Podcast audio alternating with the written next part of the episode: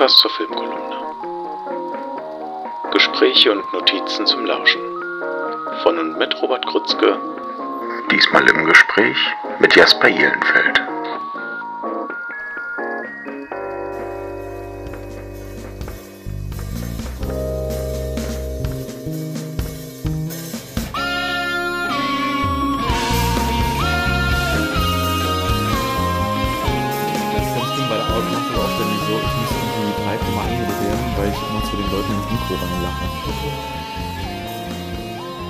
Herzlich willkommen bei Nachgeschaut. Schön, dass ihr dabei seid oder wieder dabei seid. Ich habe heute jemanden das zweite Mal zu Gast, äh, Jasper Ehlenfeld. Hallo Jasper. Hallo, Rob, alles klar? Äh, ja, tatsächlich. Ich freue mich, wir sind hier gerade, äh, aber da gehen wir gleich nochmal drauf ein. Wir sind an einem lauschigen Abend im offenen Kanal Magdeburg. Äh, Jasper Ihlenfeld hat Medienbildung in Magdeburg studiert, arbeitet seit Äonen im offenen Kanal als alles. Laut Quelle Internet Autor einer Abschlussarbeit mit dem Titel Aspekte der Postmoderne in den Filmen von Sion Sono. Das hat dir der Teufel erzählt. Woher weißt du das? Das ist der erster Google-Hit wahrscheinlich, ne? Ja, Quelle Internet. Äh, Drehbuchautor der, ja, bestimmt hoffentlich bald renommierten Webserie Magdeburg Moritzplatz und passionierter Mützenträger. Danach würde ich jetzt normalerweise sagen, hallo Jasper, aber das haben wir eben einfach schon abgefrühstückt. Ja, ich habe schon geredet, tut mir leid. Äh, das ist komplett okay. Ähm, ich habe ja schon gesagt, du bist der Drehbuchautor und wir machen es mal, weil ich so gerne mache, transparent. Wir hatten schon mal kurz dazu gesprochen und zwar für die äh, 83. Ausgabe meiner Kolumne nachgeschaut im Magdeburger, in dem Magdeburger Stadtmagazin Dates. Und da hatten wir uns äh, am Set getroffen von Magdeburg-Moritzplatz. Ich durfte euch ein bisschen zugucken, habe hier und da mal eine Tasche getragen. Dann haben wir uns ins Gras gesetzt, hatten ein ganz tolles Gespräch. Das habe ich aufgenommen, ohne Popschutz, mit super viel Wind. Es war nicht zu verwerten. Und deswegen, ja, habe ich gesagt, Jasper, wir müssen unbedingt nochmal reden. Das freut mich auch, dass wir das machen. Nach unserem ersten Gespräch, das haben ja auch viele belauscht, also von der Crew. Und dann äh, haben sie sich erstmal über mich lustig gemacht, muss ich sagen. Weil sie, weil sie meinten, Jasper, du kannst ja so eloquent erzählen. Das wussten wir ja gar nicht. Wir denken immer, du bist voll so ein, äh, keine Ahnung, so ein Assi-Typ. Aber so stelle ich mich vor den Jugendlichen da, damit ich cool wirke. Ist das so eine Persona, die du nach außen äh, projizierst? Das ist meine Pädagogik-Persona, genau. Um erstmal äh, erstmal gut anzukommen, um dann äh, ernst zu sein. Wenn man dann die, das Vertrauen hat durch die Assi-Persönlichkeit, dann kann man das Vertrauen. Ja, Ich bin einer von euch. ja genau. Äh, Jasper, wie bist denn du eigentlich zum Projekt gekommen?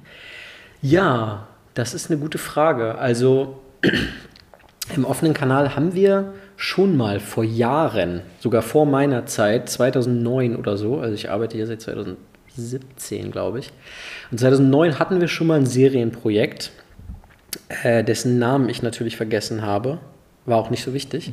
Aber das war mehr so, ein, äh, so, so, so, eine, ja, so eine Telenovela, würde ich sagen, so eine, eine Soap. Sehr viel Dialoge. Ähm, schon ein cooles Projekt, auch mit Profis, die wir eingeladen haben, die Drehbuchworkshops machen, Kameraworkshops, alles, was zum Filmemachen dazugehört. Und äh, jetzt muss ich ganz, ähm, jetzt muss ich natürlich eingestehen, dass Bettina Wiengarn dann plötzlich, die hat immer mal so Ideen, das sind dann mal so, so das sind immer so Funken, die kommt so morgens zur Arbeit und dann ist so, ah, Jasper, weißt du, was wir machen müssen? Wir müssen eine Serie drehen. Und dann bist du immer so, ne, für dich ist einfach ein ganz normaler Dienstagmorgen und du hattest eigentlich, bist gar nicht so passioniert aufgewacht, aber dann äh, kriegst du, kommt der Funken so rüber und dann denkt man sich, oh ja, stimmt, das wäre so, super cool, wenn wir das machen würden. Und dann denkt man sich als offener Kanal natürlich auch, okay, aber wie sollen wir das bitte umsetzen? Wir haben eigentlich gar keine Ressourcen dafür. Ähm, aber dann kam eins zum anderen und wir haben uns überlegt, okay, wo gibt es Förderung? Äh, haben dann relativ schnell ähm, bei ähm, Bundesamt für Migration und Flucht, hieß es damals noch, es, hat sich, es äh, nennt sich jedes Jahr um, deswegen weiß ich nicht genau, wie es jetzt heißt, äh, haben wir eine Förderung bekommen tatsächlich für dieses Konzept.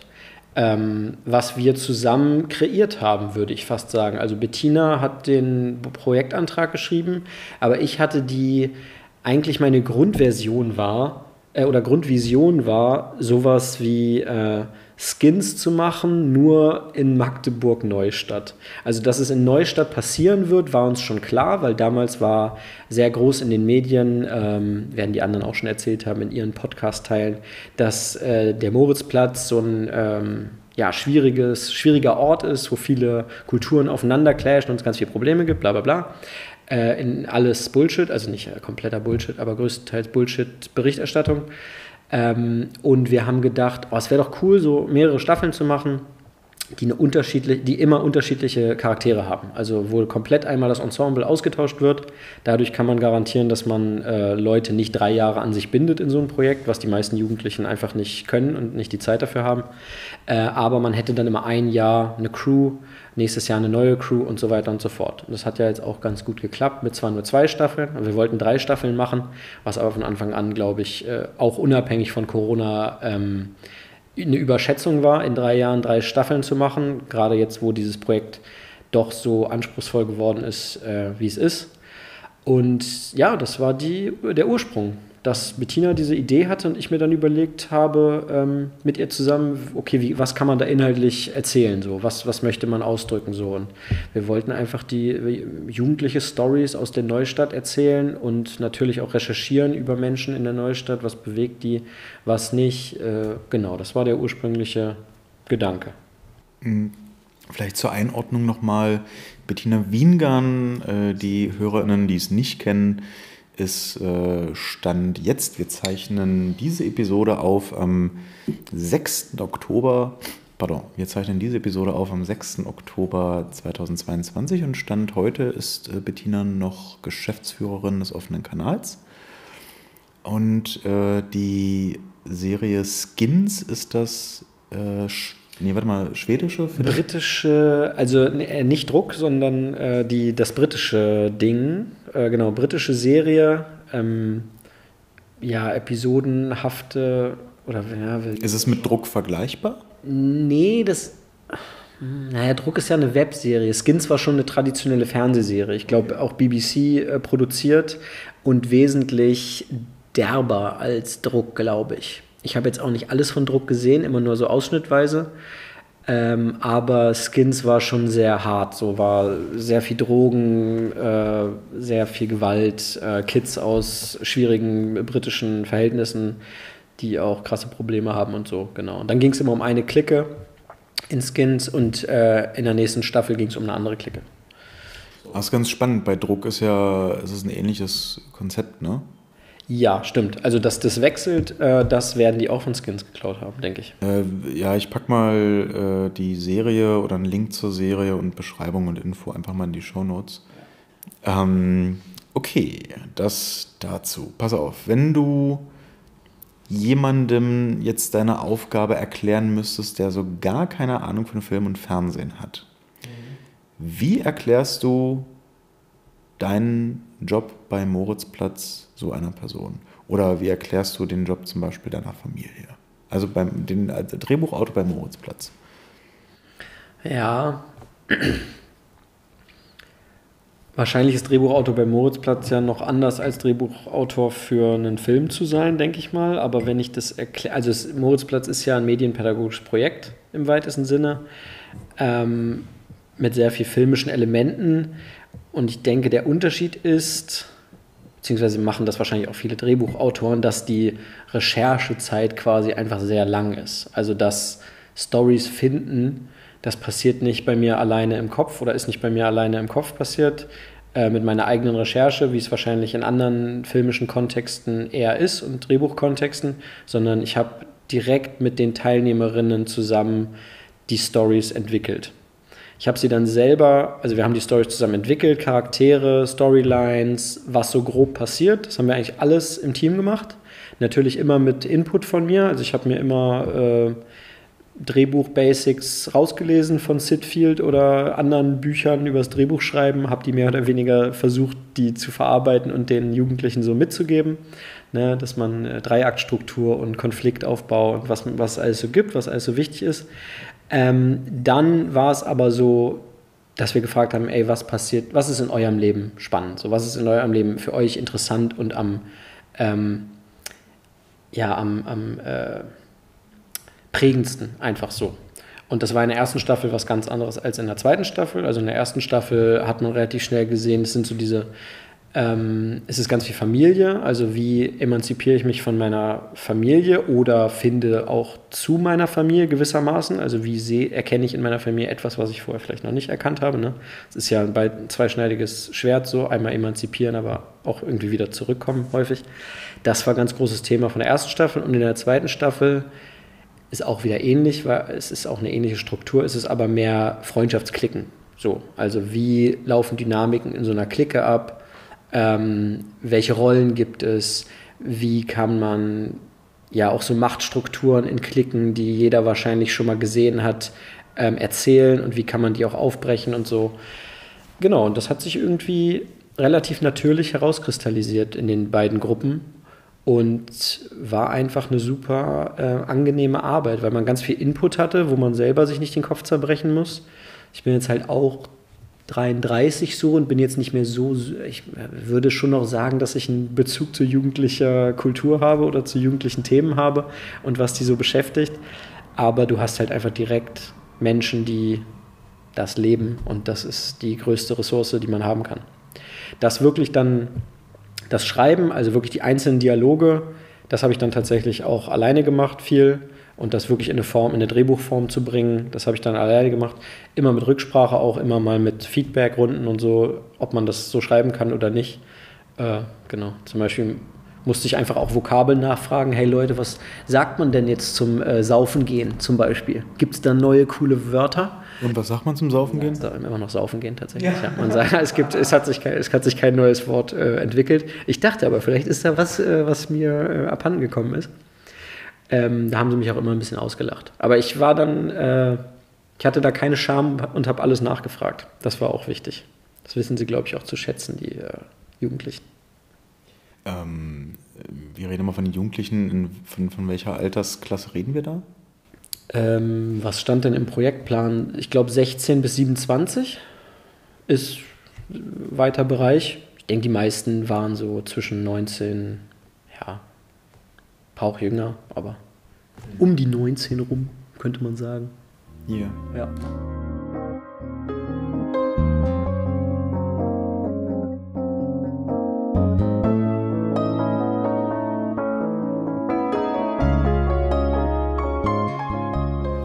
Aber du bist die Arbeit mit jungen Menschen ja nochmal eher oder anders gewöhnt durch deinen medienpädagogischen Hintergrund und auch durch deine Arbeit hier beim offenen Kanal.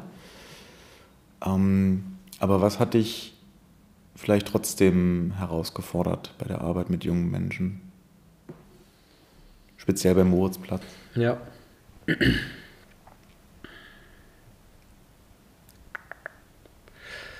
Es ist so vieles. Ähm Ach so, vieles. Ich dachte, es gab einfach. Nee. Ich dachte, jetzt kommt so was wie, ja, Rob, ich hatte, ich hatte leider Gottes. Ich war total chillig. Gar keine Probleme. Es war mega entspannt und ich habe einfach mein Ding gemacht und es war dann okay. Nein, ähm, Gab es so Reibereien? Also ich meine, ich will jetzt keine Gossip-Geschichten rauskitzeln, äh, so, aber ich kann mir vorstellen, dass es da vielleicht auch mal geknistert hat oder dass man gedacht hat, oh, pff, ja. mit einem Gleichaltrigen wäre das jetzt gerade nicht passiert. Ja.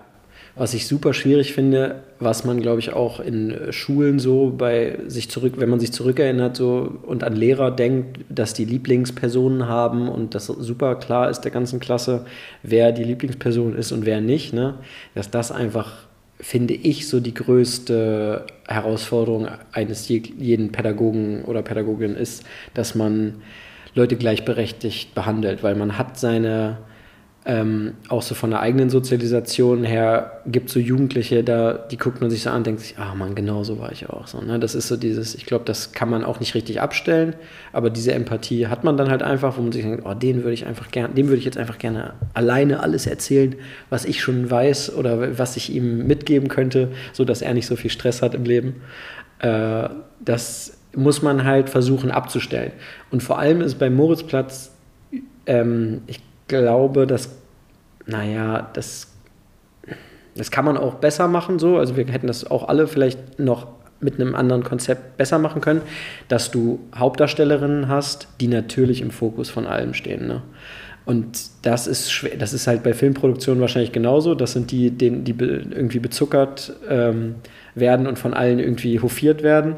Und das passiert einem leider auch, weil die ganz häufig dann natürlich, die wissen schon, ähm, wen sie spielen. Das ist auch häufig schon vor dem Casting klar, weil hast dann halt eine Transperson im Team und du hast einen Transcharakter, dann ist es relativ klar, wer das, wer das spielt.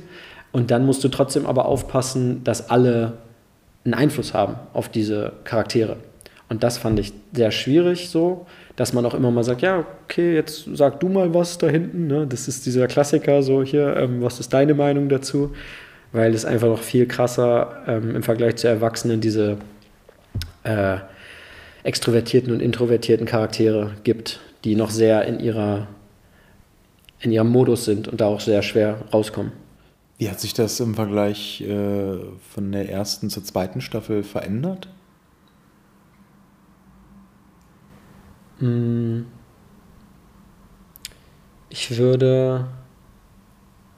Erstmal haben wir mit viel mehr Menschen gestartet bei Staffel 1. Also da war das Team am Anfang noch viel größer. Ich glaube, da waren es ganz am Anfang wirklich 30 äh, Leute. Und da ist es natürlich. Ähm, einerseits leichter, weil du ähm, nicht diese starken Stimmen hast, so krass. Also die sind noch ein bisschen, äh, sind noch eher im Kollektiv alle und es, es gibt mehr demokratische Abstimmungen und es, naja, du kannst mehr so, äh, wie verwalte ich das Kollektiv äh, Sachen irgendwie dir ausdenken. Und bei kleineren Gruppen ist es natürlich dann eher so, dass es da irgendwie auch schnell Anführerinnen gibt. So. Äh, und bei Staffel 2 sind wir mit ein bisschen weniger Leuten gestartet. Äh, grundsätzlich war es bei Staffel 2 aber so, glaube ich, auch drehbuchtechnisch, dass es noch nicht. Ah, doch, nee, das ist Bullshit, was ich erzähle, das kann ich so nicht sagen. es, war schon, es war schon auch relativ klar, wer wen spielt. Äh, ja, was ist der Unterschied? Weil, na gut, okay, auf, auf jeden Fall ein großer Unterschied zwischen Staffel 1 und Staffel 2 ist, dass Staffel 2 ein viel klareres Thema hat. Ne, Staffel 1 ist noch viel mehr gemischt. Also da gibt es irgendwie ähm, drei Storylines eigentlich, die man versucht ineinander zu, zu, zu weben, was teilweise recht anspruchsvoll ist, ähm, natürlich auch schwierig so, ähm, aber auch Spaß macht, so beim Schreiben. Und Staffel 2 hat eine viel klarere Linie. Da geht es viel klarer um ähm, zwei Charaktere, die anderen sind schon eher Nebencharaktere, das merkt man auch von Anfang an. Und ähm, das wird auch dann so relativ strukturiert zu Ende erzählt. Wo ähm, Staffel 1 noch ein bisschen diffuser war, würde ich sagen. Auch spannend irgendwie so vom Schreiben. Ganz anderer Anspruch, als ähm, eine Dramaturgie durchzuziehen. Ähm, ja, aber das hat dann natürlich den Effekt, dass die Leute auch ähm, also das bei Staffel 2 ein bisschen einfacher war, einfach ähm, schon, im, schon vornherein irgendwie eine Szenenliste zu machen, was passiert wann, weil es für jeden klar war, okay, hier ist der Anfangspunkt, hier ist der Endpunkt, wie kommen wir dahin? Ähm, und bei Staffel 1 war das ein bisschen schwieriger. Bei Staffel 1 hatten wir auch auf jeden Fall nicht so viel ähm, schon vorbereitet, bevor meine Drehbuchschreibphase losging. Bei Staffel 2 hatten wir schon viel mehr auf Papier, was passiert und so war es für mich auch eigentlich leichter, das quasi einfach nur noch niederzuschreiben. Ja. War das entspannter? Staffel 2? So der Schreibprozess? Oder wärst du gerne, jetzt will ich keinen Zwist sehen, oder wärst du gerne früher involviert gewesen? Na, ich war schon von Anfang an involviert. Es war nur bei Staffel 2 so, dass wir länger in der Gruppe zusammen dran arbeiten konnten. Weil bei Staffel 1 dann auch Zeit ein bisschen knapper wurde, also Dreh sollte dann auch losgehen relativ schnell. Wir hatten dann leider nicht mehr so viel Zeit, noch weiter in der Gruppe darüber zu reden, weil es auch ne, war für alle ein neues Projekt. Man musste auch noch ganz viele andere Sachen planen. Da konnten wir jetzt nicht drei Monate rumsitzen und über das Drehbuch schnacken. Das konnten wir bei Staffel 2 aber. Und das fand ich eigentlich ähm, optimiert, die optimiertere Version. Also Staffel 2 war für mich auch klar, so der, das kreative Ego in mir, ne, was natürlich auch da ist, wenn man so Drehbücher schreibt, sagt schon so, ah, das hätte ich natürlich ganz anders gemacht. Aber es ist halt auch eine coole Challenge für einen selbst, wirklich die Ideen von anderen zu nehmen und was Eigenes draus zu machen. Ne? Auch ähm, wenn man sich nicht 1000 Prozent damit identifizieren kann. Das ist auch eigentlich, also viel mehr im Sinn des Projekts, würde ich sagen. War Staffel 2 und Staffel 1 auch aus Zeitgründen ganz bisschen weniger. So. Aber es ist, glaube ich, auch mal eine ganz spannende Erfahrung äh, für einen Drehbuchautor und Drehbuchautorin. Aber in dem Fall bist du ja ein Drehbuchautor. Ähm, Fremdstoffe, also in dem Fall fremdere Stoffe äh, anzufassen. Das kommt ja dem, pardon, ich bin etwas, ich, ich näsle etwas. Wenn das auffällt, tut es mir sehr leid. Ich, äh, wir haben so ein paar Nebengeräusche vielleicht in der Episode. Das eine wird meine Nase sein, das, ich entschuldige mich jetzt schon. Und das andere äh, sind hier und da mal Straßengeräusche, aber die kennt ihr womöglich schon aus einer anderen Episode. Äh, wir sind hier direkt im offenen Kanal. Straßenbahn fährt mal vorbei. Eigentlich eine ganz tolle Atmosphäre, ich mag es ja sehr. Äh, zurück zum Thema. Ähm, das kommt ja genau genommen dem Beruf des Drehbuchautoren ja auch schon recht nah, auch einfach mal, ich sag mal, einen Stoff angereicht zu bekommen und zu sagen, okay, dann entwickle ich den weiter. Also das Adaptieren von Kurz- und Langgeschichten äh, zu Drehbuchprojekten ist ja quasi Usus, das ist ja Tagwerk.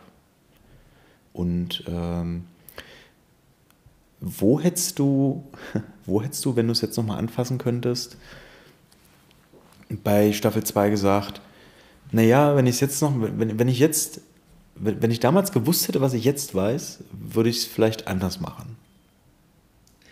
Oh, das ist äh, eigentlich eine schöne Frage für, wenn ich die, wenn ich das Ergebnis gesehen habe. Also wir sind ja jetzt gerade quasi vor der Premiere. Ähm, ich hatte bei Staffel 1 auf jeden Fall viel dann deutlichere Ideen davon, was man vielleicht anders hätte machen können, ne? dass man ähm, dass teilweise Sachen nicht zu Ende erzählt wurden, zum Beispiel bei der, der Jazz-Geschichte, dass wir die Mutter da mit drin hatten, die super gespielt war von Susi Wirth und auch eine coole Rolle war grundsätzlich, aber die haben wir nur so angerissen. Das ist so, das fällt einem ein bisschen schwer dann danach, weil man sich denkt, okay, hätte man vielleicht auch rausnehmen können und äh, Jazz vielleicht wirklich ähm, eher so nicht, nicht komplett versuchen müssen auszuerzählen. Ne? Dieses Versuchen, alle Charaktere äh, eine Origin-Story quasi zu geben, ist halt auch nicht möglich so. Ist halt nicht MCU, was wir machen. Aber irgendwie schon, weil Moritzplatz Cinematic Universe, okay, das musste ich jetzt gerade, das war jetzt der Punkt. Ähm, aber ja, so, so Sachen, ne? dass man manchmal einfach zu viel will. Und ähm, ja, Staffel 2 kann ich es wirklich noch nicht so genau sagen, weil das, das ist jetzt quasi, ich habe das jetzt vor Monaten geschrieben, so ist wirklich sieben Monate her, glaube Anfang des Jahres habe ich es geschrieben. Nee, letztes Jahr habe ich es geschrieben. Ähm, und da bin ich jetzt gerade so relativ weit weg von inhaltlich, aber sobald ich die Premiere sehe, werde ich da wieder Gedanken zu haben mehr. Ähm, jetzt gerade bin ich noch relativ zufrieden damit, was da passiert ist. Ich hätte dann immer gerne mehr Zeit für alles, so, aber das äh, und dann würde ja, das ist eine Berufskrankheit, klar. Man aber muss dann aber schnell sein. Man muss auch dazu sagen, du bist als also jetzt konkret als äh, Drehbuchautor, der du ja nun bei dem Projekt, ich sage jetzt mal hauptsächlich bist, aber auch in der Position am Set und bei den Dreharbeiten zugegen zu sein. Das ist ja ein ich will jetzt nicht sagen Luxus, ich glaube, das nimmt auch zu in der Branche, aber das ist ein Umstand, den jetzt auch nicht äh, jeder Autor, nicht jeder Autorin genießen kann. Ähm, findest du das anstrengender? Ist, ist jetzt suggestiv gefragt, weil ich das anstrengender finde manchmal, wenn ich äh, quasi selbst bei meinem Stoff bin und äh, aber die Regie bei wem anders. Ja, du machst ja auch Regie viel von deinen Stoffen dann, ne? Also das ist ja dann auch noch ja, was ganz. Das sind aber also das sind ja oft so konzeptionelle Sachen bei mir, ne? Also wie Musikvideo zum Beispiel. Hm, nimmt jetzt zwar auch zu, aber andere Episode bestimmt mal. Ähm, wie war das? Wie war das für dich? Also als du gesehen hast, okay, das ist jetzt mein, also das ist so mein Stoff, das ist mein Buch und du bist da, hat es dich in den Fingern gejuckt, mal zu sagen, ah, nee, Leute, so habe ich das nicht gemeint? Oder wie aktiv wurdest du einbezogen? Ähm, ich glaube, Susi hätte mich, Grüße an Susi an der Stelle, du hörst das bestimmt. Ähm, Episode 85. Episode 85 wird gehört. Äh, die hätte mich bestimmt noch mehr eingebunden, als ich selber wollte, sagen wir mal so. Weil ich das Gefühl hatte, dass es schon Sinn macht, auch im ne, also man muss jetzt auch in dem Kontext sagen, dass ich jetzt relativ jung in diesem Drehbuchgeschäft bin, dass ich mir das gerade alles aneigne und dass ähm, jetzt ich noch keinen Spielfilm ge ge geschrieben habe oder so. Ich schreibe jetzt meinen ersten, aber ähm, dass ich schon relativ schnell gemerkt habe, dass diese Aufteilung auch einfach Sinn macht, so dass ich das auch ein bisschen aus der Hand gebe, damit Susi wirklich als Regisseurin und auch Paul und Patrick äh, in den kreativen Rollen das einfach übernehmen können ähm, und einfach aus pragmatischen Gründen ohne mich weiter arbeiten. Weil ich habe immer noch irgendwas zu sagen. Ne? Also man muss mich dann auch irgendwann ignorieren. Ich habe auch jetzt immer noch Sachen, äh, wo, die ich mir angucken soll, das hätte ich komplett anders gemacht. So ist klar. Ne? Also das, aber ich kann mir das nicht anmaßen, weil ich habe es nicht gemacht, weißt du? Äh, ich, also ich kann es mir schon anmaßen und da kann man auch drüber sprechen. Aber am Ende des Tages sage ich, ey, ihr habt euch die Mühe gegeben, das wirklich fertig zu machen. Und da habe ich auch maximalen Respekt vor, das wirklich umzusetzen. Ähm, nicht, dass Schreiben irgendwie leichter ist, Ne, es ist ein unterschiedlicher, also es ist eine andere Form von äh, Anspruch natürlich so, ne? aber ich ähm, vertraue euch einfach und der, dem Team genug, dass ich sage, ihr macht da was Spannendes draus. Auch wenn äh, sich, man sich beim Drehbuchschreiben natürlich was viel krasseres vorstellt, immer, als es dann wird tatsächlich. Ne? Ich glaube, das ist auch unmöglich anders zu machen. Oder was heißt was krasseres, aber einfach was, man denkt sich immer was anderes. Ich habe mir immer was, auch was anderes vorgestellt, was nicht besser oder schlechter ist, also ganz überhaupt nicht wertend, aber dann durch diesen Filter von äh, den, den anderen das durchzuschieben, ist super spannend, aber auch verwirrend. Ja.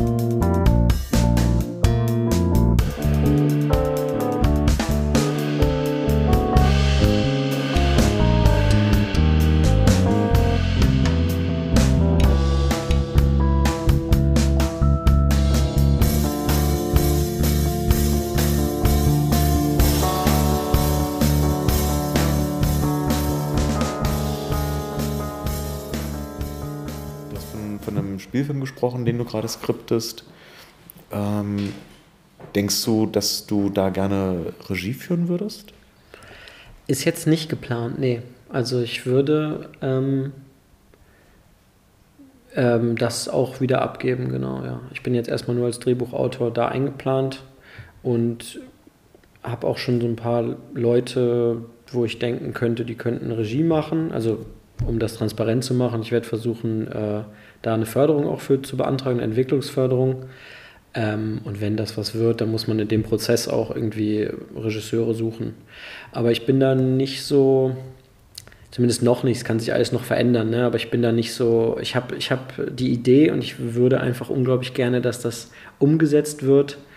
Ähm, aber ich habe auch da voll Bock auf einen kollaborativen Prozess. Ne? Also so sehe ich eigentlich Drehbücher auch, dass es mehr so eine, äh, so eine Einladung ist, für andere Leute was zusammen zu machen. Ne? Und dann, wo ich auch sagen kann, okay, hier das, ähm, liest dir das mal durch, aber da muss noch genug Platz drin sein, denke ich immer, dass Leute auch ihre Sachen rein interpretieren können. Ähm, ich habe neulich erst, also so, es ist, ist auch nicht off-topic, ist glaube ich ganz spannend, wenn man äh, auch schreibt, habe neulich in einem Drehbuch-Podcast hm, gehört, wie sich äh, Leute zum Beispiel austauschen über den Stellenwert der, also eine laute Straßenbahn, über den Stellenwert äh, von Drehbüchern und den Stellenwert von AutorInnen zum Beispiel direkt am Set. Also wie wichtig das ist, dass verankert wird, dass RegisseurInnen nicht mehr einfach ungefragt in die Drehbücher eingreifen, dass nicht einfach ungefragt Änderungen vornehmen. Und das fand ich als Diskussionsanstoß ohne jetzt schon ähm, zu meinungslastig zu sein, aber als mindestens als Diskussionsanstoß fand ich das tatsächlich interessant, weil ich mir aus verschiedenen Gründen nur so bedingt vorstellen kann, wie das wohl ist, wenn man ein Drehbuch abliefert, ne, man wird dafür, ich sag mal, man wird dafür bezahlt, äh, liefert ein Drehbuch ab und äh, plötzlich siehst du, dass zum Beispiel Figuren komplett umgeworfen wurden, dass die komplett anders dargestellt werden, dass Dialoge massiv verändert wurden. Da würde mich schon interessieren, ob das, äh, ob das was auch mit dem, ne, also auch gesagt, mit dem Ego vielleicht auch was macht. Ähm, kann, kann, kannst du da irgendwie so für dich schon irgendwie was zu sagen? Hat, hattest du vielleicht so eine Situation beim Moritzplatz, dass du bei der Premiere vielleicht gesagt hast, als du es gesehen hast, ach, ja, weiß nicht, also im Drehbuch hatte ich es mir, war es irgendwie anders und ich glaube, das wäre auch gut gewesen. Ja, es ist immer die Frage, natürlich hat man diese Gedanken. Es ist immer die Frage, wie sehr man äh, seine Mitmenschen mit diesen Gedanken belastet. Ne? Also wie man, man reflektiert dann natürlich, ähm, wenn es wirklich, wenn es wirklich so brennend ist, ne, dann wurde ich ja zum Glück auch, und das ist jetzt auch immer noch so, also Susi und Paul bitten mich immer mal rein äh, und sagen, hier guck dir das mal an, kann man das so machen? Oder ähm, es gibt, ja, Susi und ich haben auch nach dem Drehbuch ganz häufig dann über meine Sachen gesprochen, die ich geschrieben habe. Ich habe dann aber auch zum Beispiel in der letzten Episode äh, hatten wir nicht so ein richtiges Ende. So, das, also es hat nicht so super gepasst. Es war kein äh, super Abschluss. Und ich habe dann wirklich gesagt, Susi, ich, mir fällt echt nichts ein. So, versuch du noch mal da was draus zu machen. Und sie hat dann die letzten Szenen geschrieben. So, und das war auch okay. Und ich habe mir die dann durchgelesen und meinte, ja, genau so kann man es machen. Hatte ich dann nicht mehr so den Kopf für. Ne? Und ähm, das war einfach ein schönes Zusammenarbeiten. Und ja, hinten raus, es überwiegt immer die Freude, dass es geschafft wurde, als die, als die, also zumindest war es bei Staffel 1 so, hat die Freude, dass es fertig wurde und dass es echt anguckbar war und dass ich wirklich das Gefühl hatte, ich bin vertreten mit meinen, äh, mit meiner Handschrift oder whatever so, die ich jetzt gerade am entwickeln bin. Ich fühle mich da vertreten, so. Ich fühle mich vertreten in diesem Projekt. Und wenn das überwiegt, dann schlucke ich die anderen Gedanken halt runter, so, ne? Also es ist so, die haben so einen krassen Stress, das fertig zu pushen und das mit relativ wenigen Ressourcen, mit denen wir arbeiten. Ne? Da sind wir einfach keine Filmproduktion. Und dann irgendwie noch ähm, nach dem Dreh da immer reinzuplatzen und zu sagen, ah, das habe ich mir aber anders vorgestellt. So. Das heißt, man schraubt das Ego dann schon einfach, oder konkret du, du schraubst ja. dann, du stellst das Ego schon auch mal ein bisschen zurück, ja. einfach für, ja. naja, für die Sache. Ja. Also für das, for the greater good. Ja, ja. Ja. Ja, spannend. Ja. Kann ich mir es gab, es gab eine Sache jetzt zum Beispiel, aber das ist dann auch eine inszenatorische Sache, auf die ich dann auch keinen Einfluss mehr habe. Ne? Es gab, ich habe im Drehbuch beschrieben, äh, das sind, das sind Handyvideos. Ne? Äh, also auch in dem Format, so habe ich es mir vorgestellt. Ähm, und das haben sie dann entschieden, es nicht als Handyvideos zu drehen. Wobei ich es cool gefunden hätte, weil ich meiner Meinung nach erkennt man jetzt nicht mehr, dass es Handyvideos sind. Aber das sind, dann, dann, dann, dann rege ich mich kurz auf. Also sind keine Verticals, sondern wirklich dann ja, auch äh, Breitform, äh, Breitfeld. Mhm. Und ähm, ja, im Kontext ist es auch egal, ob das Handy, na, egal ist vielleicht nicht. Aber ne, weißt du, was ich meine? Da hat man dann schon mal so kleine äh, Ideen und Situationen, wo ich denke, warum haben die das jetzt so gemacht? Aber ähm, am Ende wird es trotzdem cool sein, wahrscheinlich. Das sind halt dann so. Das ist dann auch einfach nicht mehr meine Aufgabe an dem Punkt. Das ist auch okay. Ähm, du hast vorhin gesagt, dass äh, Staffel, also dass drei Staffeln in drei Jahren wahrscheinlich von Anfang an ein bisschen überambitioniert gedacht war. Mhm. Ähm, Gibt es denn potenziell eine dritte Staffel? Also, ähm, das hängt sehr davon ab, ob wir nochmal so eine Förderung kriegen, natürlich. Ne? Also, wir wollen unbedingt, also zumindest äh, mein Wunsch, das hängt auch dann mit dem neuen Geschäftsführer zusammen. Hier gibt es ja dann auch einen Wechsel im offenen Kanal, ähm, was da die Präferenzen sind. Aber ich kann mir auf jeden Fall vorstellen, dass der auch Lust hat, ähm, oder den Sinn darin sieht, so ein neues Projekt, das ist dann nicht Moritzplatz Staffel 3 wahrscheinlich, ne, weil das ist immer schwierig bei den Förderern, äh, zu sagen, hier, wir machen das gleiche Projekt nochmal, muss ich dann was Neues ausdenken, aber konzeptionell kann es auch so sein. Ob es jetzt, das ist dann Moritzplatz, sondern. Obwohl es ja schade ist, ja. Also, also das wäre so der, ich glaube, da schlägt so der, der, ich sage jetzt nicht der Cineast, sondern einfach nur der Serienfan auch ja. einfach so ein bisschen durch, dass man sagt, oh Mensch, so Magdeburg mit einer eigenen, fortlaufenden, coolen Serie, das wäre eigentlich schon geil. Wäre schon geil. Wäre schon geil. Das, Franchises ziehen dann halt auch besser. Ne? Ich meine, die, die haben dann auch einen Wiedererkennungswert und irgendwann weiß auch der letzte äh, Mensch in Magdeburg, es gibt Moritzplatz, also wenigstens, dass es existiert. Ne? Das wäre ja schon yeah. ein Traum, wenn man eine Serie hätte, die halt einfach wirklich lokal produziert wäre. Yeah. Wäre ein Traum, würden wir uns auch definitiv für einsetzen. Leider äh, ist diese ähm, pädagogische Förderwelt auch noch mal unflexibler, würde ich sagen, als die Filmförderungswelt die ist schon unflexibel, aber die andere Welt ist, also diese pädagogische Welt ist noch viel unflexibler. Ähm, deswegen schauen wir mal. Naja, ähm, aber lass uns doch mal kurz ein bisschen spinnen. Lass uns mal so vorstellen, es gibt noch eine Projektförderung. Was wäre so dein, dein Wunschszenario für eine, für eine Fortführung der Serie? Was wäre so aus, aus, aus deinem Kopf direkt raus ins Mikrofon. Was wäre so, dein, so eine coole Prämisse für eine dritte Staffel? Oder ein Spin-off oder so? Storytechnisch. Hm. Oh. Oh, ja, was gibt's denn?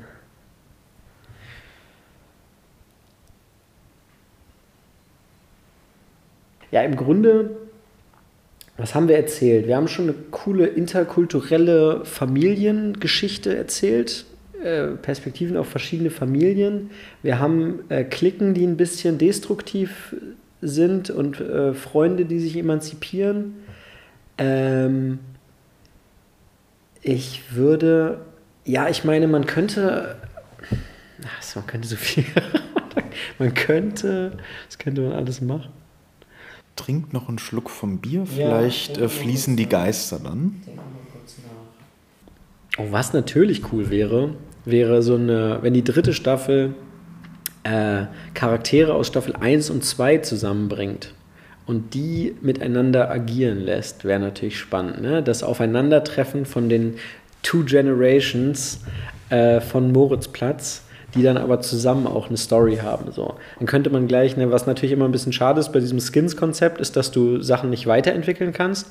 Wobei gerade bei Staffel 1 viele Leute auch gesagt haben, oh, ich würde gerne wissen, wie es weitergeht mit Jess oder mit äh, Ali oder so. Ne? Ali hieß der Schauspieler, wie hieß der Charakter. Wie dem auch sei. Ähm, Es ist auch schon wieder drei Jahre her. Wir, wir packen es in die Show Notes. Packen es in die Show Notes, wie der Charakter heißt. Warte mal.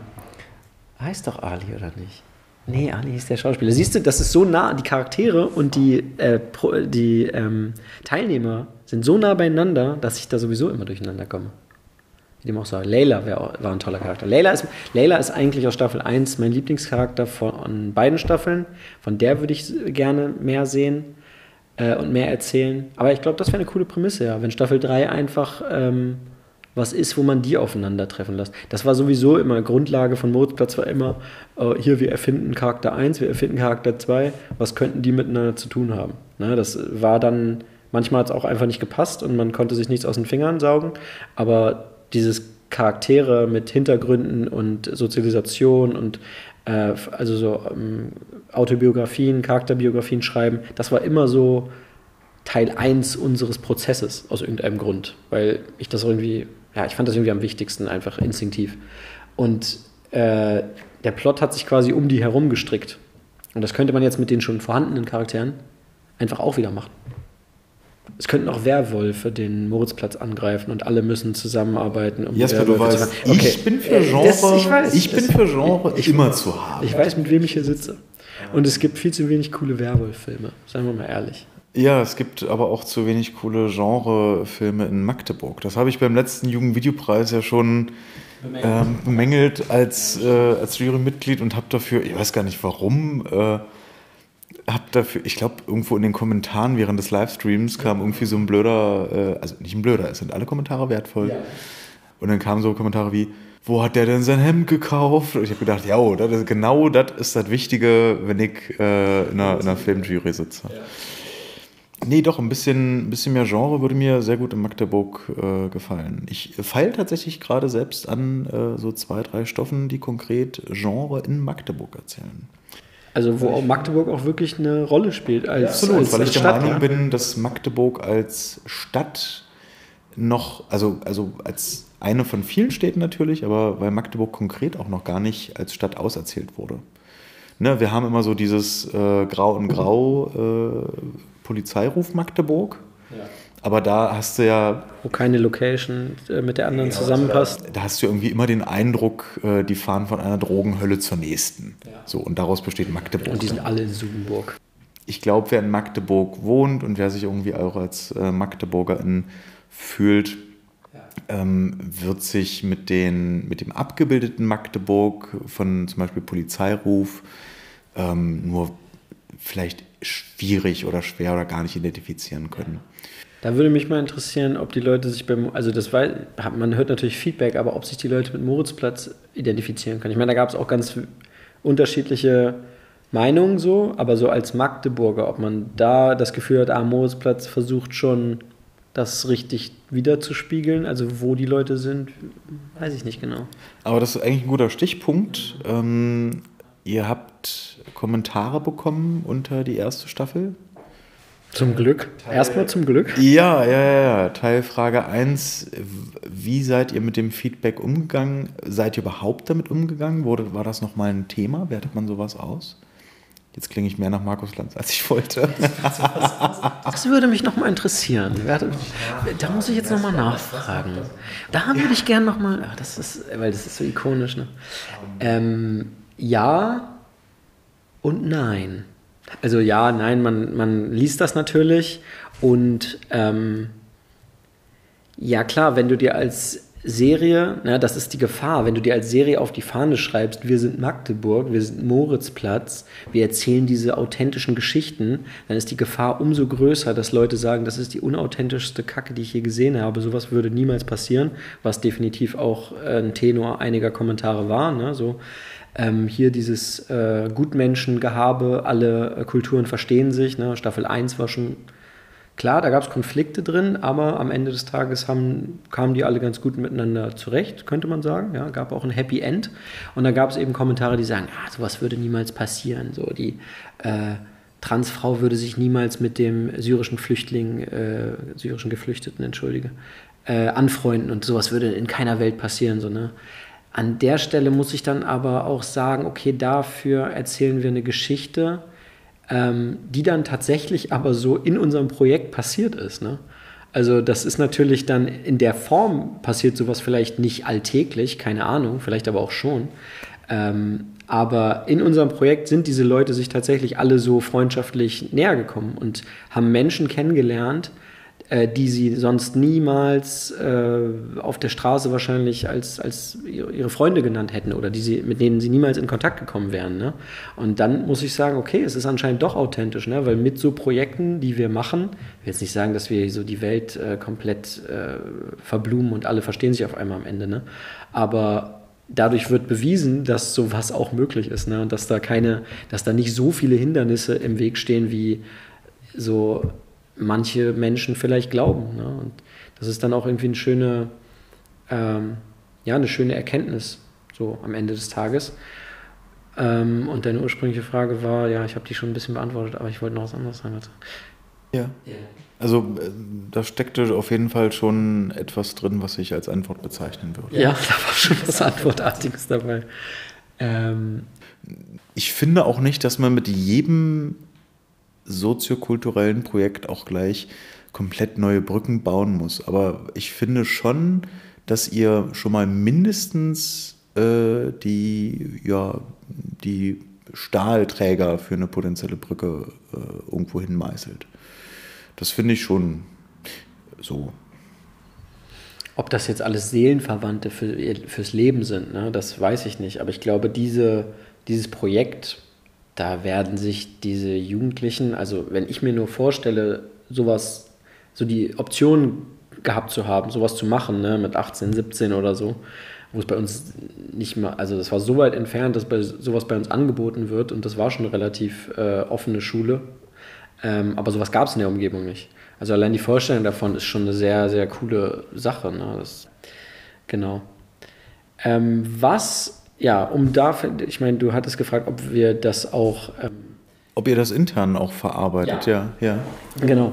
Und äh, das haben wir auf jeden Fall gemacht. Also wir wollten schon dann ähm, mit Staffel 2 was anderes erzählen. Also wir wollten, hatten schon das Gefühl, okay, Staffel 1 war ein richtig war ein richtig schöner Versuch und war auch ähm, sehr ähm, anspruchsvoll, so von der Prämisse.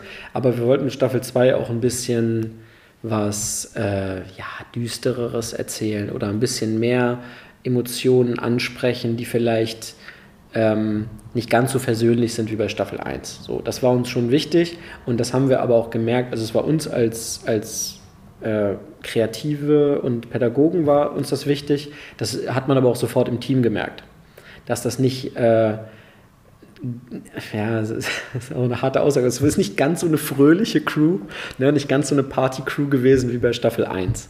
Und das hat natürlich, also ein bisschen, äh, ein bisschen auch melancholischere Personen da drin. So kann man vielleicht so sagen. Das hat natürlich einen Einfluss auf so einen Plot. Ne, so dass man auf einmal so Panik über Panikattacken spricht oder sowas, ne? Die, äh, oder Depressionen, was dann ein Thema ist in Staffel 2. Bei gleicher Altersstruktur? Bei gleicher Altersstruktur, ja. ja. Das hatte nicht viel mit, den, äh, mit, dem, mit der Altersstruktur zu tun. Aber die Themen haben sich irgendwie ja, mehr in diese ernste Richtung entwickelt. Und vor allem auch so diese ähm, Verlust, Sach Verlustängste, die man in Freundesklicken hat und sowas, dass man irgendwie Freunde verliert und äh, meine beste Freundin hat irgendwie die Freundschaft beendet oder sowas. Ne? Also was man so mit 15, auch, also was viele Leute einfach so erlebt haben in dem Alter, dass das so alles einfach extrem ähm, heftig sich anfühlt. Und das war in Staffel 2 fast dann noch ein bisschen größeres Thema. Und so haben wir dann auch gesagt, okay, lass uns doch mal äh, auch ein paar Charaktere schreiben, die einfach ein bisschen toxischer und destruktiver sind und wie können wir die wirken lassen und wie kann man sich vielleicht von denen auch befreien, weil das eben einfach ein großes Thema dann war bei Staffel 2. Und das haben wir dankend angenommen, weil wir sowieso Lust hatten, auch ein bisschen was Ernsteres zu erzählen. Ähm, wo hat so eine Prämisse in der medienpädagogischen Arbeit Grenzen? Das ist eine sehr gute Frage auch. Ja, du manchmal, du, ich, ich, einfach, ne? ähm, unabhängig von unseren eigenen moralischen Einstellungen und unserer Ideologie, was das angeht, äh, ist quasi Staffel 2 der Versuch, das äh, auszutesten, was man machen kann und was nicht. Es, es hört, hört, sich jetzt auch krasser an, als Staffel 2 ist, aber wir wissen noch nicht so ganz genau, was das Feedback zu Staffel 2 sein wird. Es ist leicht, ich habe es jetzt noch nicht gesehen natürlich, aber es könnten auch Leute missverstehen, sagen wir es mal so es ist schon ein Versuch, aus diesem pädagogischen Kontext auch meiner Meinung nach real, wirkliches, authentisches zu erzählen. Das ist immer ein schwieriges Wort, authentisch, aber der Versuch dessen so und das kann auch Leute provozieren, die vielleicht sich das angucken, was ich nicht hoffe. Aber wir wollen da jetzt. Du hoffst schon, dass sich Leute das angucken. Ach so, ja, das, ich hoffe nicht, dass das jemand sieht, weil das wäre blöd. Ja, äh, genau, dass, dass, dass, Leute, dass das die meisten Leute dann verstehen am Ende, was wir damit aussagen wollen. Aber es ist in diesem Bereich auf jeden Fall, glaube ich, ähm, ein Versuch. So ein Ausbruch aus der Komfortzone? Ja, auf jeden Fall, ja. Und ich meine, wenn ich mir ein paar Kommentare zur ersten Staffel angucke, also die, ich sag mal, die Komfortzone, die wir gerade angesprochen haben, die scheint es ja auch nicht zu geben. Es scheint ja keine Art der Inszenierung, keine Story zu geben, mit der du es allen Leuten einfach recht machst. Ja. Aber vielleicht so als kurzes Gedankenspiel, wenn ihr diesen Faktor entfernen würdet, was würde sich bei dem Projekt eigentlich ändern? Wenn ihr plötzlich kein medienpädagogisches Projekt mehr wärt, sondern nur noch ein Serienprojekt. Mal von den Produktionsablauf oder von den Produktionsabläufen mal vielleicht so ein bisschen entkoppelt betrachtet. Aber was würde sich, wie würde sich Moritz Platz dann entwickeln? Wahrscheinlich hätten wir mehr Geld. Ihr hättet Geld, okay, das ist ein Unterschied? Ja, das könnte, sich, könnte anders sein. Ähm, ja, weiß ich gar nicht, ob ich es anders machen wollen würde. Ne? Also das ist ja im Grunde auch, ähm, gibt es ja auch im, im Spielfilmbereich Beispiele, wo Leute mit Laien arbeiten, ne? wo, das, wo das ein Aspekt ist und wo das auch ein Vorteil sein kann, Menschen zu nehmen, die wirklich in ihrer äh, Lebenswelt gezeigt werden. Ähm, weil das eben, weil die das einfach besser spielen können und besser nachvollziehen können. Und im Grunde wäre das, glaube ich, auch das Konzept von sowas wie Moritzplatz, dass man versucht, Leute in ihrer Lebenswelt zu, ähm, ja, zu begleiten oder sich davon inspirieren zu lassen und dann mit denen so ein Projekt zu machen. Ähm, drumherum wäre wahrscheinlich noch viel mehr Professionalität da, also wahrscheinlich wäre dann auch mehr Kohle da, um äh, das Production Value irgendwie noch anzuheben, wobei ich das gar nicht so, ja, als Drehbuchautor findet man das vielleicht auch nicht so wichtig, dass das so weit oben ist oder interessiert, die Story interessiert mich halt am meisten und wenn die gut ist, kann ich auch auf jedes Production Value eigentlich verzichten, also persönlicher Geschmack so, ne, aber ähm, ja, ich weiß nicht. Ist jetzt die romantische Antwort, aber ich würde, glaube ich, nicht viel anders machen. Vielleicht mehr Zeit, sich mehr Zeit einräumen für die einzelnen Stufen, die einzelnen Prozess, äh, Prozesse, aber. Und so inhaltlich? Sagen wir mal, die Konstantin oder eine andere Filmproduktion stolpert über das Format und sagt, hey, ähm, tolles Konzept, erinnert uns an, an, Druck, aber versuchen wir, versuchen wir trotzdem mal hier lokal. So. Ja. Aber nicht als medienpädagogisches Projekt, sondern eben als kommerzielles Projekt. Was glaubst du, was, was wäre dann eben entkoppelt vom medienpädagogischen Aspekt, wie würden sich denn die Inhalte vielleicht verändern? Oder im Umkehrschluss, so damit man es vielleicht besser spiegeln kann, warum ist es denn wichtig, dass Magdeburg-Moritzplatz eben auch ein medienpädagogisches Projekt ist? Ja.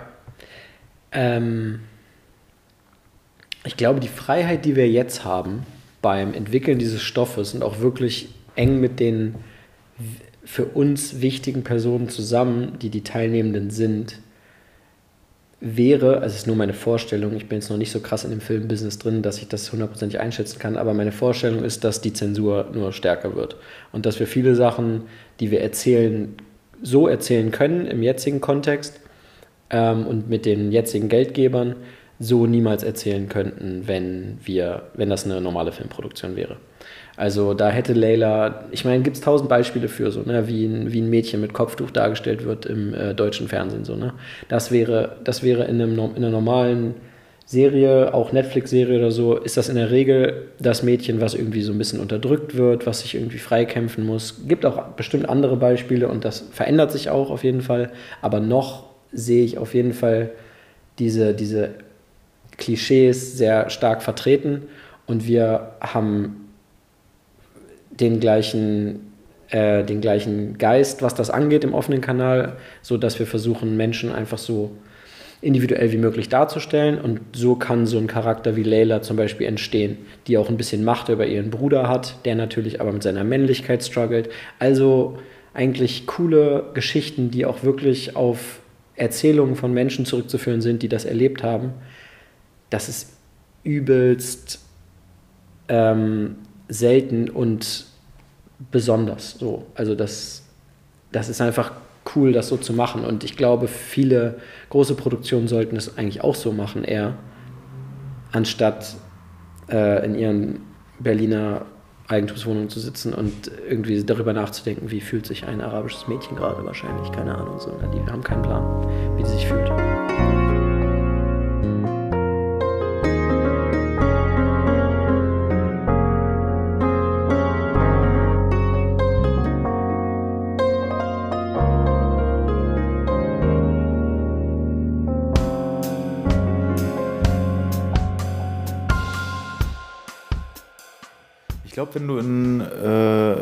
Magdeburg, Börde, Sachsen-Anhalt kreativ bist, dann bist du im Prinzip wie ein Oktopus im Karpfenteich. Was, glaube ich, fehlt, ist tatsächlich der Wille, Fiction auch umzusetzen. Vielleicht, was heißt der Wille? Natürlich ist der Wille da, Fiction umzusetzen, aber ähm, damit Geld zu verdienen, ist natürlich auch so ein, so ein Ansporn. Also natürlich verdient man als Filmbude eher mit öffentlichen Auftraggebern Geld, eher mit äh, Werbung, Industriefilm etc. als mit Fiction. Ja, und jetzt nur von außen betrachtet, ich habe nie Imagefilme gemacht oder so, aber ich glaube, dadurch, dass die Konkurrenz ja auch einfach relativ überschaubar ist, ne, hast du, also kannst du auch einschätzen so, aber habe ich das Gefühl, mit diesen Image-Sachen und mit den öffentlichen Geldern kann man ganz gut, kommt man schon gut über die Runden, wenn man einen Namen hat. So, ne? Also da, dass die Notwendigkeit vielleicht gar nicht so besteht, das Fiktionale wirklich ernsthaft zu verfolgen. Ja. Ja, das stimmt schon. Also ich glaube, die Zeiten für, oder anders, der, ob die Zeiten jemals besser oder schlechter waren für äh, Bewegtbild-Content, das ist, glaube ich, eine diffuse Frage und die Antwort wäre, glaube ich, nochmal anders zu diskutieren.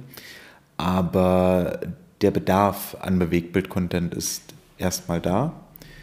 Ob es deswegen jedem Anbieter oder jedem Dienstleister für Bewegtbilderstellung Du, du, merkst, ich. Bewegtbilderstellung ist ein, schönes, äh, ist ein schönes Wort. Ich bin in der Bewegtbilderstellungsbranche.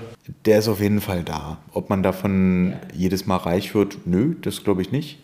Aber wenn man das regelmäßig macht und wenn man das vielleicht auch gut macht und zuverlässig, ich glaube, dann wird man eben auch einmal häufiger gebucht. Ja. Ähm, Jesper, wollen wir mal entspannt, vielleicht augenzwinkernd über das Thema New Magdeburg Cinema sprechen oder ist dir das nichts? Ist das schon so ein Begriff, ja, den man jetzt schon so, du, du etablierst ihn jetzt einfach? Ja, das ist so, ja, also ich finde ja, ich, ich glaube, ich glaube, man kümmert sich um aber das habe ich auch erst beim Schreiben so für mich mitgenommen. Ich glaube, man kümmert sich um Babys eher, wenn sie einen Namen haben. Ähm, also auch generell so, also nicht nur beim Schreiben. Ich glaube, wenn Projekte einen Namen haben, dann sind sie zugänglicher für alle Beteiligten. Und deswegen, ja, wir haben das ja mal, äh, du hast das mal so etabliert. Magst du nur mal kurz skizzieren? Das ist ja auch ein sehr aktuell, ein sehr sagen wir mal, loses Projekt. Es ist jetzt nichts, was. Äh, aber ich mache schon wieder viel zu neugierig. Ja. Skizzier doch mal einfach so, worum es, was, was vielleicht das Anliegen ist, was die Prämisse ist. Ja. Im Grunde haben wir das ja schon ein bisschen angeschnitten, ähm, aber ähm, die Prämisse ist, dass wir einfach erstmal in Magdeburg die Leute finden, die Bock haben auf fiktives Erzählen, glaube ich. Ne? Ich glaube, das ist Ursprungsgedanke davon war, ähm, ein Netzwerk aufzubauen, vielleicht auch, ich meine, das wäre wahrscheinlich ein schöner nächster Schritt, sowas wie einen Stammtisch zu haben, keine Ahnung, wo man sich trifft und äh, darüber spricht, was man so für Ideen hat und was es vielleicht auch so für Fördermöglichkeiten gibt. Ich glaube, ein großes Problem in, für viele kreative Menschen in Magdeburg und auch Sachsen-Anhalt ist, dass die ja, mit, diesem, mit dieser Prämisse, mit diesem Gedanken, hier geht nichts, auch nicht unbedingt weiterdenken, weil man da dann schon blockiert äh, und nicht den nächsten Schritt geht und fragt, okay, was geht denn so? Ne? Also wenn nichts ja, wenn nichts geht, geht halt nichts, aber es geht halt ein bisschen was. Und das hat eben auch mit Finanzen zu tun, so das hat auch mit Ressourcen zu tun, die es schon gibt. Und ähm, ich bin da auch, ich hab, war da auch zehn Jahre ignorant, würde ich sagen. Dann habe ich gedacht, in Magdeburg geht nichts, ich versuche hier einfach so gut wie möglich zu leben. Und mittlerweile bin ich lang genug hier, wo ich denke, ah, ich verbinde auch einfach mittlerweile mehr mit dem Ort, als nur hier studiert zu haben und günstig zu leben, was meine ursprünglichen Intentionen war, überhaupt nach Magdeburg zu kommen, muss ich ganz ehrlich sagen. Und mittlerweile habe ich eine andere ähm, Verbindung dazu und habe durch, ähm, ja, ich habe so ein, äh, das ist so ein Förderprogramm von der, von der äh, MDM, Mitteldeutsche Medienförderung, TP2 heißt das, TP2 Talentpool. Und da kann man sich bewerben und das ist jedes Jahr werden da ähm, junge, kreative Filmschaffende aus ganz Mitteldeutschland eingeladen und man macht ein Jahr Seminare, Workshops, ähm, praktische Sachen zum Thema Filmerstellung. Ich habe hier noch ein Zitat von der TP2-Seite, weil ich das Thema auch noch äh, kurz anschneiden wollte. Ja. Zitat von der Website TP2 Talentpool stellt dein filmisches Talent auf festen Boden. Jedes Jahr hat eine kleine Gruppe angehender RegisseurInnen, DrehbuchautorInnen und ProduzentInnen die Chance, mit namhaften Filmschaffenden zu arbeiten und von ihnen zu lernen. Das steht da. Das steht da, habe ich nie gelesen. Und, und, du warst da drin. Ich habe da mitgemacht, ja. Ähm, das war auch spannend also man, es muss ja nicht gleich in so einen Werbeakt ausarten, aber was, was, was gibt einem das? Also man, man, man hört von so Förderprogrammen und mir inklusive, man kann sich nicht immer sofort darunter vorstellen, welche Mehrwerte es wohl hat oder vielleicht auch nicht hat, mit welcher Erwartungshaltung man rangeht oder nicht rangeht. Ja. Ich glaube, was hauptsächlich heraussticht, klar, man erfährt viel. Ne? Ich war jetzt noch nicht so in wirklich Filmproduktion. Ich, man erfährt, wie Förderrichtlinien laufen, man erfährt, wie viel Geld überhaupt da draußen rumfliegt für äh, Förderungen. Man erfährt, woran, äh, ja, woran der deutsche Film eigentlich struggelt und das ist im, im Grunde überhaupt Geld zu machen mit Filmen. Das ist einfach quasi nicht existent so heutzutage. Ist auch spannend. Das erfährt man alles und das ist ganz cool. Aber hauptsächlich, wenn man aus Magdeburg kommt und immer diesen ignoranten, äh, die ignorante Sicht hatte, hier gibt es nichts, ähm, einfach Leute kennenzulernen aus Mitteldeutschland, so, die überall halt verteilt sind, die aber einfach auch was machen und passioniert sind. So, ne? Und das als Initialzündung war für mich und auch Susi, glaube ich, ein äh, Prozess, wo wir gedacht haben, Alter, man kann es ja wirklich machen. Es, es geht ja wirklich. Ne? So, ich habe nicht darüber nach. Ich habe früher schon immer gerne geschrieben und wusste, dass mir das Spaß macht und liebe Film über alles. Ähm, aber ich habe das nie als beruflichen Werdegang in Erwägung gezogen. Und jetzt äh, habe ich ein äh, ja, habe ich ein Treatment nach TP2, was ich cool finde, habe einen Produzenten und wir beantragen diese Entwicklungsförderung. Und ob das jetzt was wird oder nicht, so weiß man nicht, aber es ist, ich habe wenigstens schon mal mich aus meinem äh, Schneckenhaus begeben und traue mich jetzt quasi was. Und das ist, glaube ich, cool. Und das hat mich dann auch dazu gebracht, in Magdeburg mehr zu gucken. Hey, gibt es auch Leute, dich kenne ich schon länger, ne? zum Beispiel. Ich weiß, äh, dass du immer was gemacht hast und dass du da kreativ äh, und filminteressiert bist. Ähm, und ja, da gibt es auch noch mehr, weil du kennst jetzt wieder Leute und die kennen wieder Leute. Und ja, wir haben ja einfach jetzt verschiedene Gewerke, so die da vertreten sind, sogar jetzt schon in diesem kleinen Kreis. Und ich glaube, das könnte man sehr gut aufteilen. Vielleicht so als, als Service-Hinweis, weil es kann ja durchaus sein, dass die zwei Leute, die sich äh, unser Geblubber anhören, dass da jemand neugierig wird also eigentlich ne, ist ja der äh, offene Kanal ein schöner ähm, Mittelpunkt. Mittelpunkt. Also auch, wir müssen jetzt hier die, unsere Rolle nicht übertreiben, aber so als, weil für Leute, die irgendwie gerne Filme machen würden, die sollten dann doch vielleicht schon auch mal im offenen Kanal vorbeigucken und sich, äh, sich hier. Und da kann das ja dann in diese, äh, in, die, in, die, in unsere New Magdeburg Cinema Gruppe hinleiten. Also fände ich, ohne jetzt zu viel Werbung zu machen. Ähm ist ja auch, also man sollte es auch sehr nüchtern betrachten. Ich finde es ja auch nicht gut, wenn Sachen gehypt werden. Das finde ich heutzutage sehr anstrengend. Ähm, aber im Moment ist es doch noch so ein schnucklicher, loser, ja, sagen wir mal, so eine lose Idee ja. und formt sich gerade so ein bisschen aus. Ja. Ähm, aber war von ein, guter, ein gutes Stichwort Geld. Ich gebe dir 100.000 Euro, was drehst du damit? Irgendwas, was komplett im Wald spielt, weil da muss man nicht so viel Geld ausgeben. Irgendeine Waldsache. Äh, für 100.000 drehe ich ähm, eine Staffel Moritzplatz im Grunde. Vielleicht irgendwas mit Genre? Ach so, du willst Genre machen. Hätte ich ja gar nicht. Könnte man ja mal wieder machen. Was ich auch noch zu dem äh, Thema ähm, Drehen in Magdeburg oder Magdeburg als Standort für Filme immer sehe, es gibt zumindest, kenne ich keine vergleichbare Stadt, wo manchmal nachts so eine stille Atmosphäre herrscht wie in Magdeburg. Und eigentlich könnte man diese Atmosphäre auch irgendwie filmisch umsetzen. So, du hast ja wirklich Nächte hier, wo, einfach, wo du einfach stundenlang laufen kannst und du siehst niemanden. Ne? Und dann siehst du eine Person, die ist super creepy auf einmal. Sie läuft genauso nur so, nur so rum wie du, ne? aber das ist die Person, die dir einfach komplett Angst macht. So ein bisschen It Follows mäßig vielleicht auch, aber irgendwie, das ist so eine Magdeburg-Atmosphäre, finde ich. Also das verbinde ich so krass mit dieser Stadt, einfach nachts rumzulaufen. Ähm, Jesper, was bedeutet für dich Drehbuch schreiben in drei Worten? Prokrastination, Inspiration und Isolation. Ich finde, das klingt gut als Ausklang. Das ist ein guter Ausklang. Äh, vielen Dank äh, für das Gespräch, Jasper Ihlenfeld. Gerne. Rob, hat mir Spaß gemacht. Gerne ja. wieder.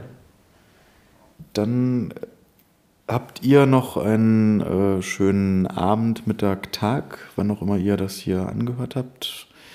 Kommt gut, tja, durch Abend, Mittag oder Tag, wann immer ihr das angehört habt. Kommt gut in die Woche, Leute. Und äh, in jedem Fall vielen Dank fürs Einschalten und gegebenenfalls bis zum nächsten Mal. Tschüss. Tschüss.